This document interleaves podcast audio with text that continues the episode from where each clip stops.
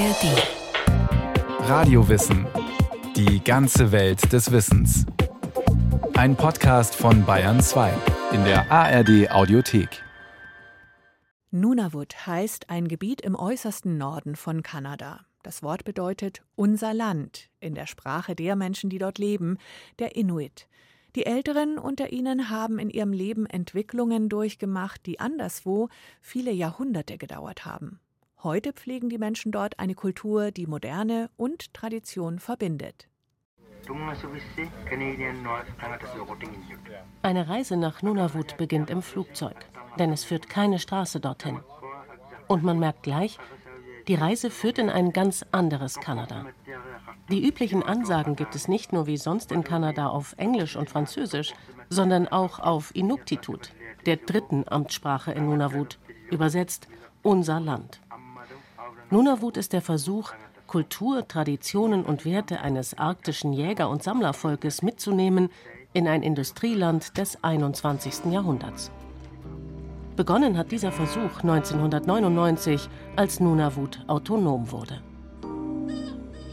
Nunavut wurde am 1. April 1999 von den Northwest Territories abgetrennt. Die drei Territorien im Norden Kanadas sind extrem dünn besiedelt. Deshalb werden sie zum Teil von der Bundeshauptstadt Ottawa aus verwaltet, anders als die Provinzen, die etwa unseren Bundesländern entsprechen. Obwohl Nunavut fünfeinhalb Mal so groß wie Deutschland ist, hat es nur rund 41.000 Einwohner, überwiegend Inuit. Die Einwohner von Nunavut, Nunavummiut genannt, leben in 24 weit verstreuten Siedlungen und der Hauptstadt Iqaluit mit 7.500 Einwohnern. Alle sind nur mit dem Flugzeug erreichbar oder für Gütertransporte mit dem Schiff. Dennis Patterson könnte man als einen der Väter Nunavuts bezeichnen. Der Jurist aus dem Südwesten Kanadas kam in den 70er Jahren als Rechtsberater nach Iqaluit, stieg in die Politik ein und setzte sich für die Abtrennung seiner Wahlheimat von den Northwest Territories ein. Vielen Menschen im Westen des riesigen Territoriums mit seinen Städten, intensivem Bergbau und großen Wäldern war die Region in der Arktis ohnehin fremd. Und nicht nur das. Nunavut galt als ödes Land und als Belastung wegen der Kosten für die Versorgung dieser abgelegenen, isolierten Gemeinden und der schnell wachsenden Bevölkerung. Deshalb gab es eine Bewegung, die sagte, lasst sie gehen, dann kommen wir wirtschaftlich besser voran. Damals wusste man noch nichts von den begehrten Rohstoffen, die inzwischen in Nunavut entdeckt wurden. Aber die Menschen im hohen Norden haben bis heute auch ganz andere Beweggründe für ihre Unabhängigkeit. Nunavut wurde vor allem gegründet, um die Sprache und Kultur einer Minderheit zu erhalten. Die Inuit sind eine Minderheit innerhalb der indigenen Bevölkerung Kanadas. Das hat die Sprache sehr gestärkt in einem Land, in dem indigene Sprachen ums Überleben kämpfen. Inuktitut ist dank Nunavut und anderen Regionen, in denen Inuit leben, bei weitem die stärkste indigene Sprache Kanadas. Inuktitut gehört zu einer Sprachfamilie, die in der nordamerikanischen Arktis, in Grönland und Teilen Sibiriens verbreitet ist. Mitte des 19. Jahrhunderts wurde für Inuktitut eine eigene Silbenschrift aus geometrischen Formen entwickelt. Es wird aber inzwischen auch in lateinischen Buchstaben geschrieben. Die Sprache ist weit mehr als ein Verständigungsmittel. Sie transportiert das Selbstbewusstsein der Inuit als eigenständige Kultur und eine eigene Art zu kommunizieren. Sehr viele Inuit klingen auch auf Englisch leiser und sanfter als Kalunat, also nicht Inuit. Wobei sich das aber zu ändern scheint. Alexina Kublo, eine Inuk aus Nunavut, Dozentin für Inuktitut und Inuit-Kultur, hat es in einem Interview für Radio Wissen 2008 so beschrieben. Würde man in einem Raum zehn Kalunat in die eine Ecke setzen und zehn Inuit in die andere, würde man nach einer Weile nur noch die Kalunat hören. weil alle durcheinander reden und jeder versucht, sich Gehör zu verschaffen. Kalunat haben Angst vor der Stille. Und wenn es doch mal still wird, meint sofort jemand, was sagen zu müssen. Bei den Inuit redet einer und die anderen nicken oder hören zu. Und wenn eine Person in der Gruppe noch nichts gesagt hat, werden alle sie anschauen aber nicht sagen, was meinst du dazu, sondern einfach still warten und dann wird die Person anfangen zu sprechen, weil man ihr die Gelegenheit dazu gibt. Das ist bei Älteren immer noch so, sagt sie 16 Jahre später. Auch bei politischen Auseinandersetzungen, etwa im Parlament, geht es ganz anders zu als in der kanadischen Hauptstadt.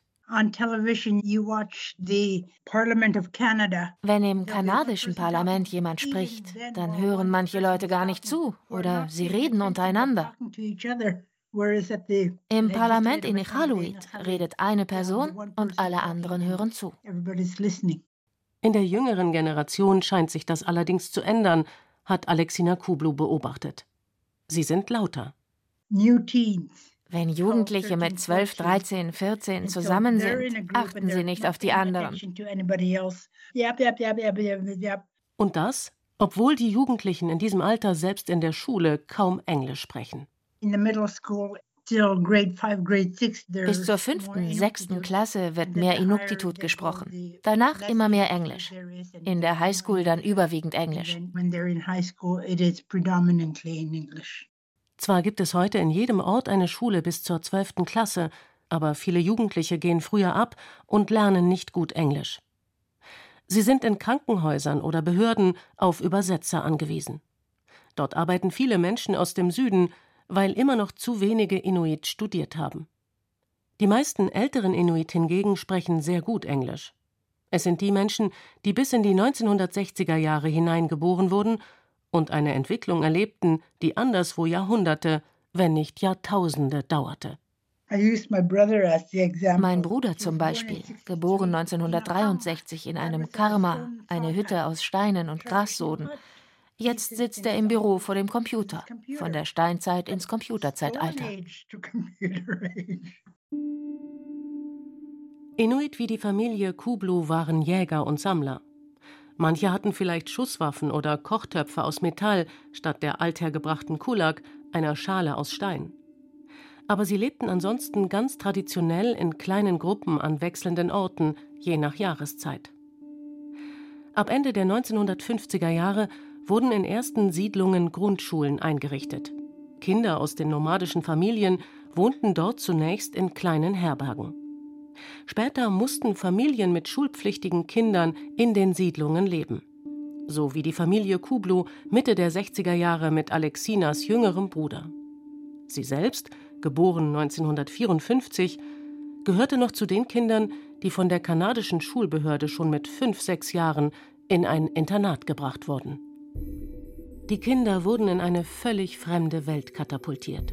Die Unterrichtssprache Englisch, das sie nicht konnten die Schulbücher aus dem Süden mit Bildern von Kleinfamilien in hübschen Städtchen, von Schulbussen, Autos, Bäumen, Getreidefeldern.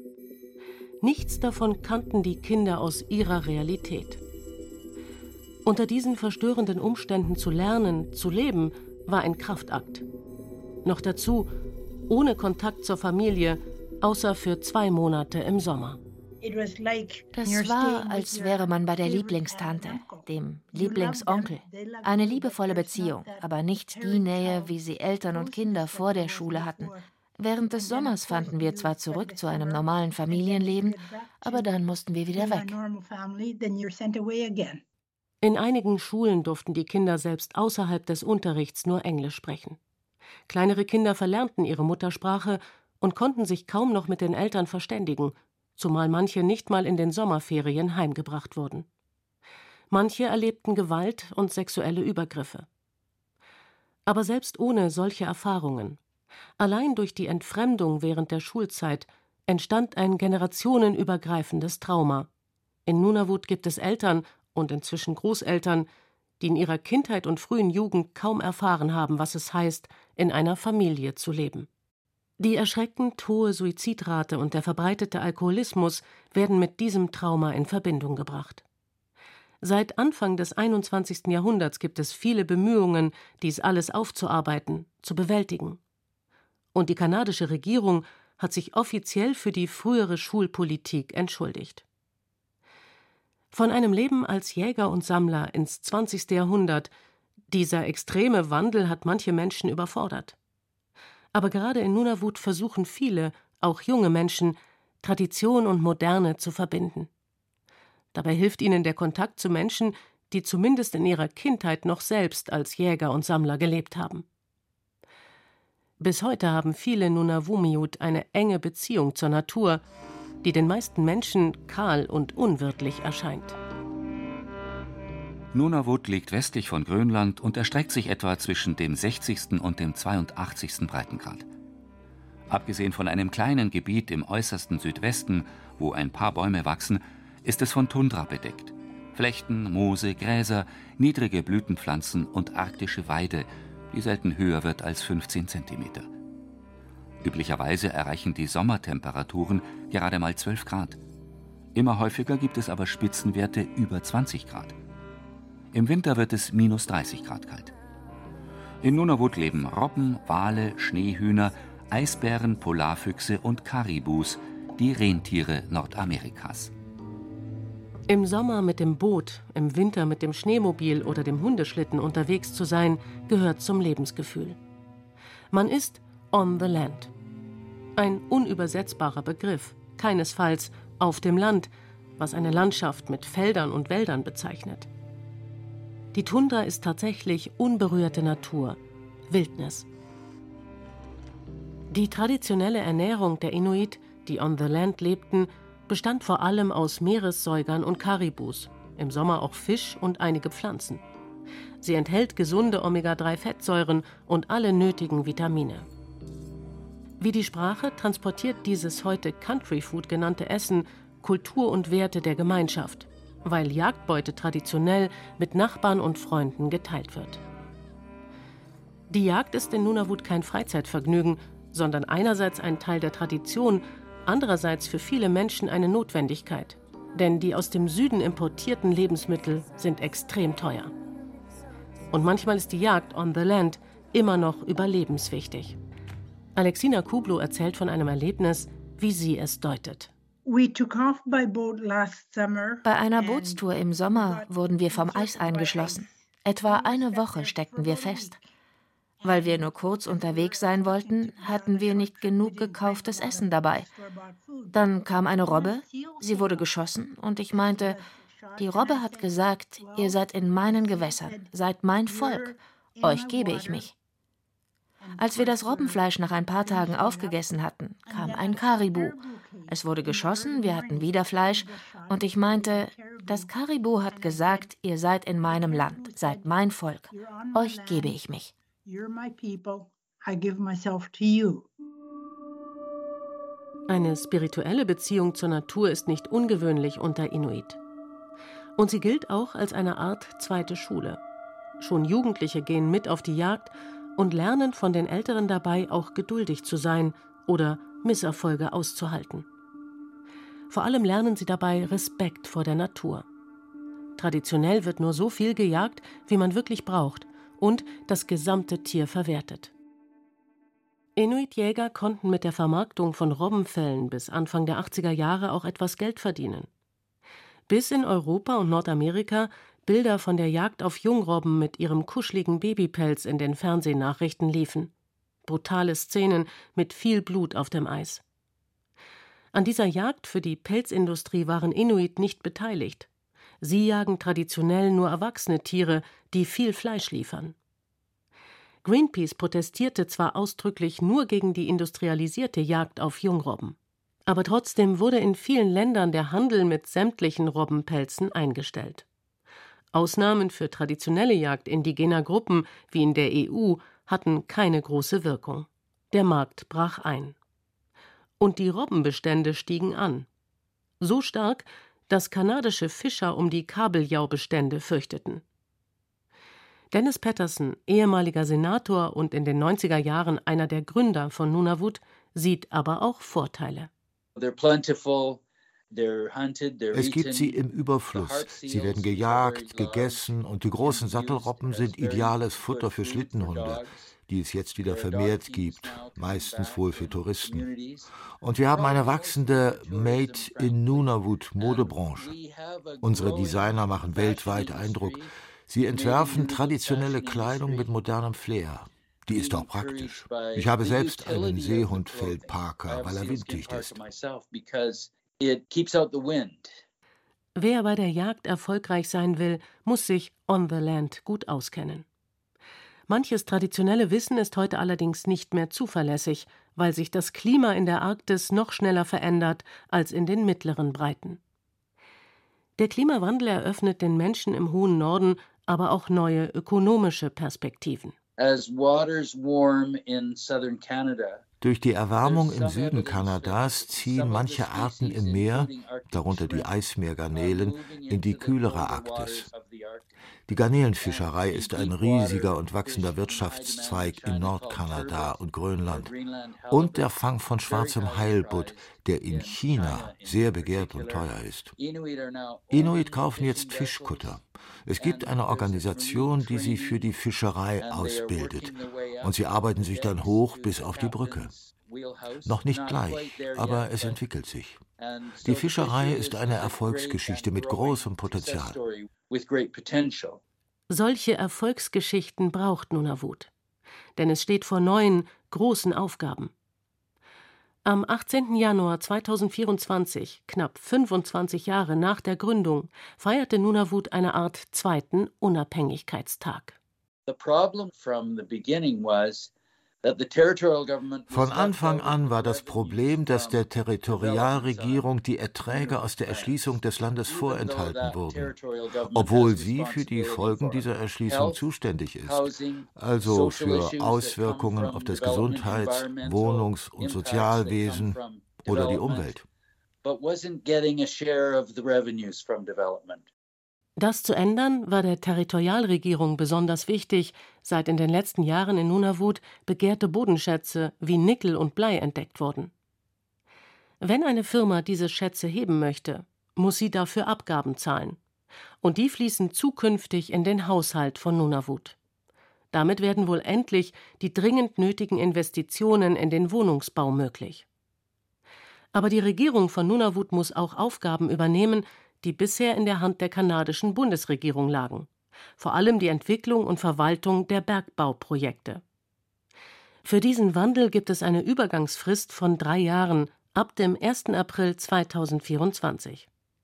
Bei der Zeremonie zur Unterzeichnung des Abkommens sagte PJ Akeagu, Premier von Nunavut, wir sind bereit für diese Herausforderungen. Aber er brachte eben auch zum Ausdruck, die Erträge aus unseren Ressourcen stehen uns zu. We're ready.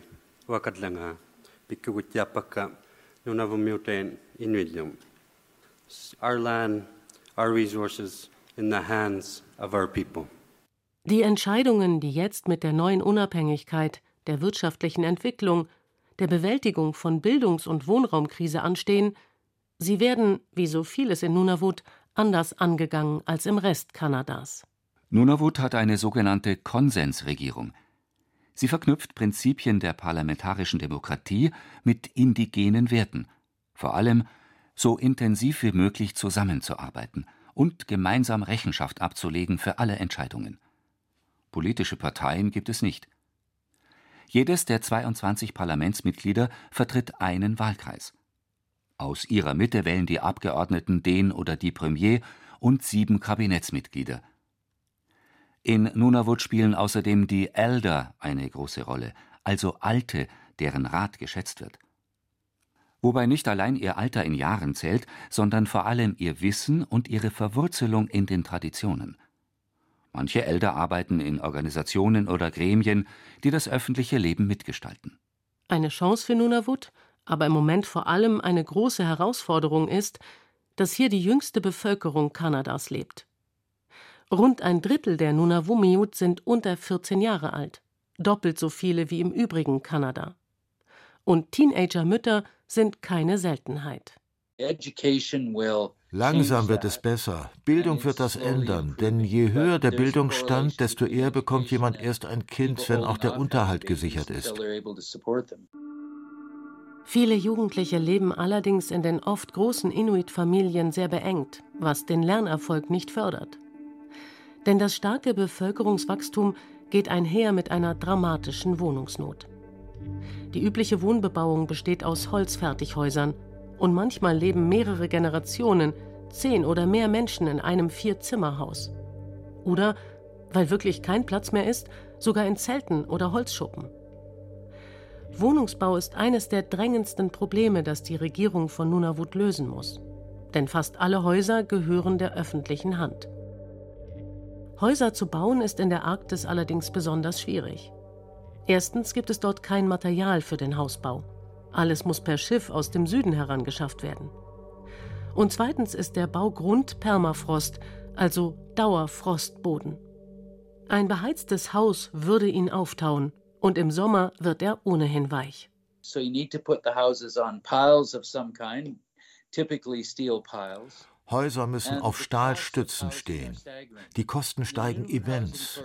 Laut der Nunavut Hausbaugesellschaft auf mehr als 900.000 Dollar für eine einfache Drei- oder Vier-Zimmerwohnung. Das sind mehr als 620.000 Euro. Aber Nunavut braucht nicht nur mehr Häuser für die jetzige Bevölkerung, sondern auch für Fachleute, die jetzt vor Ort jene Aufgaben übernehmen, die bisher in der kanadischen Hauptstadt Ottawa erledigt wurden. Viele Menschen werden dafür nach Iqaluit kommen müssen, denn es fehlt an qualifizierten Einheimischen. The Inuit majority sadly are the ones who are less employed Leider sind vor allem Inuit arbeitslos. Zwar entwickelt sich eine neue Mittelklasse. Bei Schul- und Universitätsabschlüssen gibt es einen langsamen Fortschritt. Aber das Bildungssystem ist nicht richtig zweisprachig mit Inuktitut und Englisch. Und das ist wohl der Grund dafür, dass viele keinen Highschool-Abschluss machen oder gar studieren. Deshalb gibt es nicht genug Inuit, die in der Krankenpflege, als Juristen, Ärztinnen, Geologen, im Finanzmanagement oder für die Regierung arbeiten können.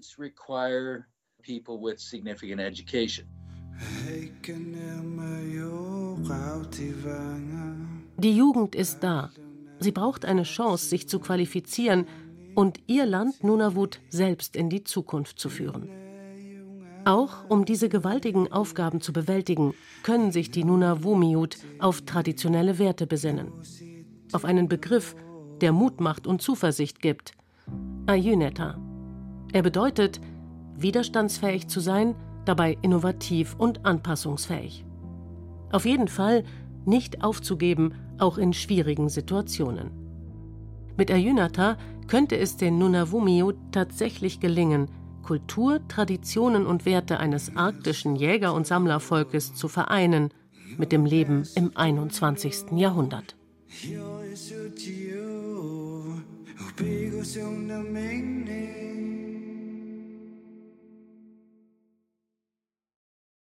Renate L. hat von Nunavut erzählt und von den Menschen, die dort leben. Wer mehr hören möchte, es gibt auch eine Radiowissen-Folge Literatur der Inuit, hart am Rand. Zu finden in der ARD Audiothek und überall, wo es sonst Podcasts gibt. Den Link dazu haben wir auch in die Shownotes gesetzt.